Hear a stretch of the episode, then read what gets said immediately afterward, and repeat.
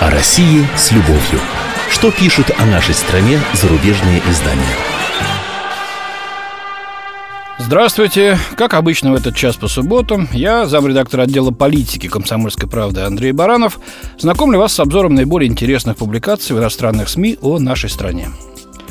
Приближающаяся смена власти в Кремле, обещание политических реформ, всплеск активности нашей оппозиции вокруг в конец изголодавшегося в Астрахани эсера Олега Шейна – вот на эти события отвлекалась западная пресса на проходящей неделе, освещая то, что происходит в России – Кортни Уивер из британской Financial Times полагает, что активистов протестного движения сплотила эйфория зимы недовольства. Весной же снова вылезли на свет разногласия. А вот обозреватель американской э, Washington Times Наташа Дорф озаглавила свой комментарий о российской оппозиции так. «Серьезный раскол в антипутинском движении». Сегодня, через 4 месяца после массовых митингов в декабре, российская оппозиция остается все такой же недружной и разобщенной, полагает журналистка. Вне акции протеста мы не способны ничего делать, потому что у всех разные мнения, признается в интервью газете депутат Илья Пономарев. Многие лидеры протестного движения нашего бросили силы на достижение перемен в локальном масштабе. Например, поддерживают независимых кандидатов, утверждающих, что их победы на выборах мэров были якобы украдены. Украдены, кстати, за это в кавычки, э, рассказывает читатель Дорф. Политическая активность на местах – один из немногих вариантов оставшихся у оппозиции. Почему? Да потому что после неэффективной демократии последних 20 лет, полагает газета, э, россияне крайне недоверчиво относятся ко всем, кто занимается политикой в составе партии. Ну, тут я себя замечу, ведь вроде власти приняли закон об упрощении регистрации партии. В чем проблема-то? Ну, намазолили глаза старые, там, политсилы, вступая в новые движения или даже создавая свою собственную партию. Нет, считает автор статьи Вашингтон Таймс, этот закон лишь повредит делу. Почему? Поскольку он поощрит единую оппозицию распадаться на сотни мелких партий, почти не имеющих шансов на обретение реальной силы. А вот американская газета деловых кругов Wall Street Journal негодует, что обещанные реформы, ну, это те же самые новые правила регистрации партии, возврат выборов губернаторов, создание общественного телевидения, эти реформы эволюционировали на фоне того, что Путин победил на президентских выборах, а волна протестов слынула. Реформы, первоначально направленные на повышение гибкости системы, теперь сделают ее более хрупкой и ослабят способность реагировать на события. Ну, я даже не знаю, что тут говорить. То Били, били кремлевских тиранов, так сказать, коллеги-журналисты за то, что э, те не регистрировали там Парнас, э, пиратскую партию, прочие объединения. Мол, это уже была не демократия. Теперь шлюзы открыли, давай, вали в политику все, кому не лень. Там любители пива, зеленые, голубые даже вот собираются.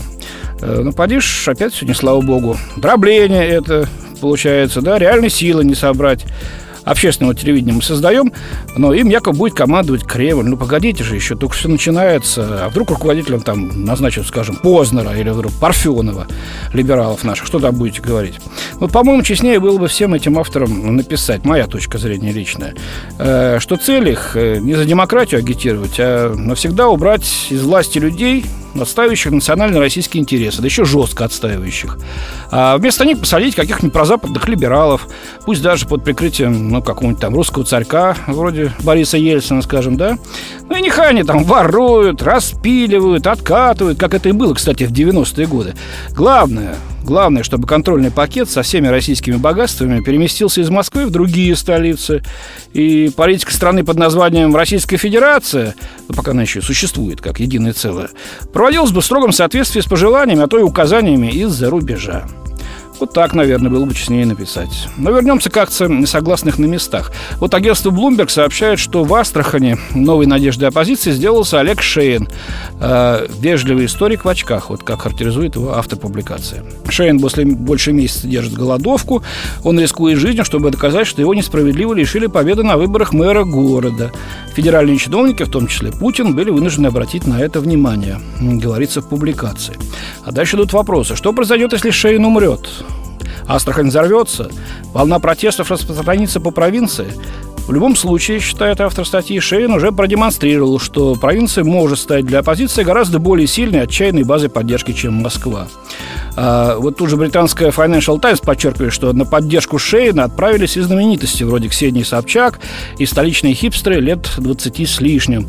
По мнению газеты, в Астрахани заезжих оппозиционеров приняли на удивление хорошо. На митинг и марш в прошлые выходные собралось около трех тысяч человек. По большей части гостеприимство объясняется тем, что Шейна поддерживают местные жители, полагает газета. Да ладно вам, коллеги, Просто это называется, знаете как, вот московский цирк приехал на гастроли в провинцию. В кои-то веке, кстати. И вот посмотреть на это шапито э, с участием живой, э, в самом делешной ксюшенцы нашей Собчак и же с ней, да еще бесплатно, набежит не одна тысяча, я вам скажу. Я не хочу, правда, кощунствовать и утверждать, что вот в Астрахани вокруг Шейна и, ну, так сказать, политдесантников из Москвы суетятся одни лишь зеваки.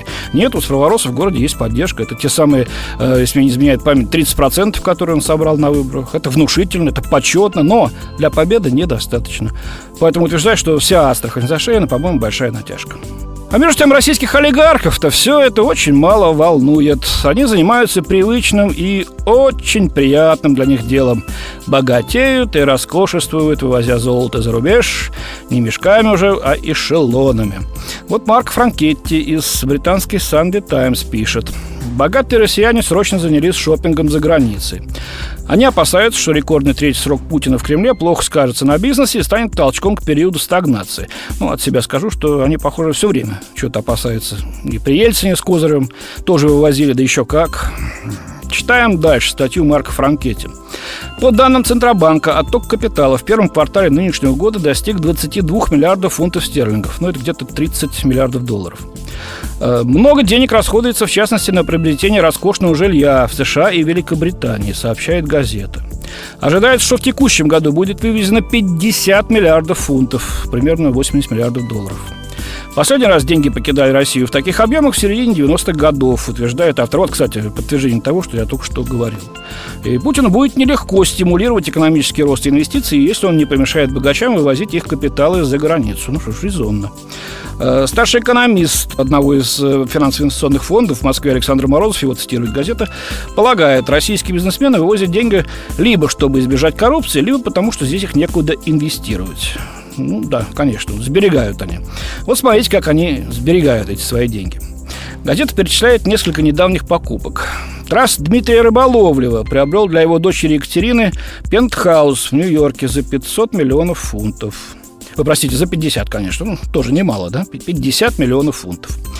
Бывший замминистра финансов Андрей Вавилов купил квартиру там же, на Манхэттене, за 23 миллиона фунтов. Э, Роман Абрамович в прошлом году потратил 90 миллионов фунтов на особняк в лондонском Кенсингтоне. Ну, нет оснований не верить, это пишет корреспондент, очень осведомленный в таких делах британской газеты «Санди Таймс», я напомню.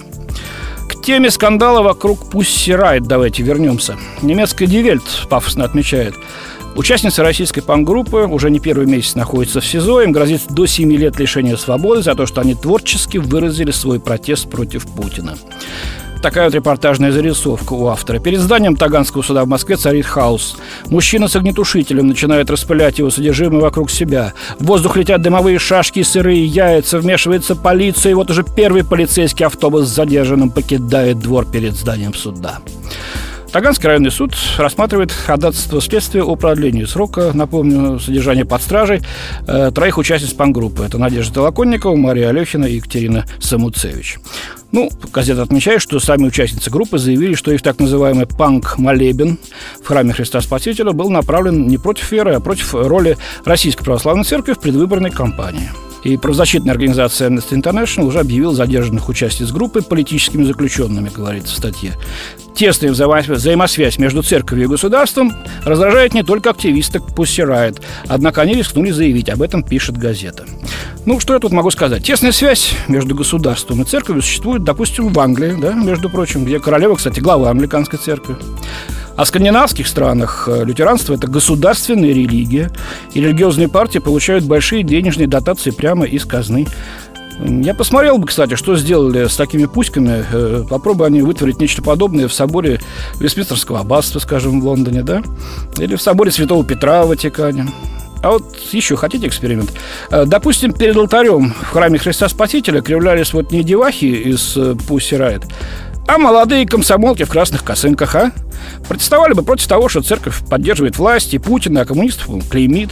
А ведь коммунисты и левые представляют немалую часть общества. Вот скажите, пожалуйста, уважаемые коллеги, положа руку на сердце, вы бы также рьяно взяли под защиту этих активисток, а? А международная амнистия объявила бы их узницами совести? Не, вы писали абсолютно другое. Ну, впрочем, наверное, Путину тоже бы привычно пнули. В общем, стереотипы, господа, диктуют очень часто как раз журналистских публикаций. Что поделаешь, политика. Ничего личного к другим темам. Ален Габриэль Вардева из швейцарской газеты «Ля Трибун» сообщает, что российский «АвтоВАЗ» объявил о снятии из производства модели 2107, производной от итальянской Fiat 124, э, созданной в 1966 году в Турине. Ничто не предвещало этому итальянскому седану, седану столь долгой карьеры без каких-либо существенных инноваций. В первом квартале нынешнего года продажи этой устаревшей, простоватой и ненадежной модели, ну, семерка ненадежная, ну, не знаю, и ненадежной модели упали на 70%, а российский автопроизводитель в конце 2011 года на замену семерки начал выпуск более современной «Лады Гранта». Итальянская «Лада» пережила свой час славы в Западной Европе в конце 70-х, начале 80-х годов, пишет газета, благодаря сверхнизкой цене. И, это, кстати говоря, вопрос о статьях экспорта из бывшего Советского Союза. Да, модель была дешевая, но стандартам качества той поры в целом отвечал. Я вот когда был э, корреспондентом «Комсомольской правды» в Северной Европе в конце 80-х, начале 90-х годов, там очень много было «Лад» и пунктов по их продаже, и, в общем-то, они распродавались. Но, правда, это был действительно последний всплеск. В 2011 году «АвтоВАЗ» э, перевел производство «семерки» в Ижевск, чтобы производить в Тольятти более современные модели на базе Renault Logan в рамках совместного производства с концерном Renault Nissan, который в мае этого года должен стать владельцем 50% акций предприятия, сообщает издание. А теперь поговорим о наркотиках и наркоманах. Широкая распространенность наркомании и растущая эпидемия ВИЧ не убедили российское государство в необходимости открыть глаза на катастрофическую проблему наркотиков. Это пишет Шон Уокер из британской Independent. Извините, я сразу скажу, что это чушь собачья, простите за резкость. Э, Федеральная служба э, по э, контролю за оборотом наркотиков выполняет огромный объем работ по борьбе с этим злом. Э, журналист мог бы не гнаться за этой хлесткой фразой, а сходил бы в наркоконтроль, поговорил бы, взял статистику, примеры, э, и богу, его публикация только бы выиграла. Я это не к тому, чтобы как-то там принизить или затушевать проблему. Да, ситуация с наркоманией в стране крайне напряженная, но надо все-таки как стараться хотя бы для видимости казаться э, объективным. Так вот, значит, государство глаза закрыло. Кто же борется со злом этим и как? А вот смотрите. Максим Малышев, бывший наркоман, раздает героинщикам в московском районе Марьино пакеты с иглами, шприцами, мазями, медикаментами и для желающих презервативами. Малышев работает в фонде имени Андрея Рылькова, единственной организации, действующей в России по программе так называемого снижения вреда. Без нас у них нет денег на чистые иглы и шприцы, утверждает Малышев. Мы раздаем и другие вещи, такие как салфетки для дезинфекции, различные мази, которые им в голову даже не пришло купить. Э, снижение вреда спасает им жизнь, соглашается Дэймон Барретт, заместитель директор Лондонской ассоциации Harm Reduction International. Кроме э, того, это способствует сокращению преступности, помогает строить сообщество и экономить деньги. По его словам, все ведомства ООН и большинство стран мира признали, что программа снижения вреда работает, но только не Россия. Э, однако, вот, например, вот что говорит Евгений Брюн из Минздрава нашего. Мы это пробовали. Как ни странно, засвидетельствовали скачок – потребления наркотиков и распространения ВИЧ-инфекции. Ну, конечно, тут тебе, как в ресторане, сервируют столик, да еще бесплатно, да, да еще анонимно, никакие власти не помешают. Колитесь на здоровье-то, ребята.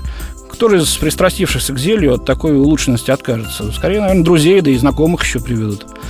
Ранее программы снижения вреда в России финансировались средствами Глобального фонда по борьбе со СПИДом, туберкулезом и малярией. Есть такая международная организация. Но в конце прошлого года Россия прекратила получать средства из фонда и теперь даже является скорее донором, чем получателем. Вот так. У меня на сегодня все. До свидания. В студии с вами был замредактор отдела политики комсомольской правды Андрей Баранов. О России с любовью. Что пишут о нашей стране зарубежные издания?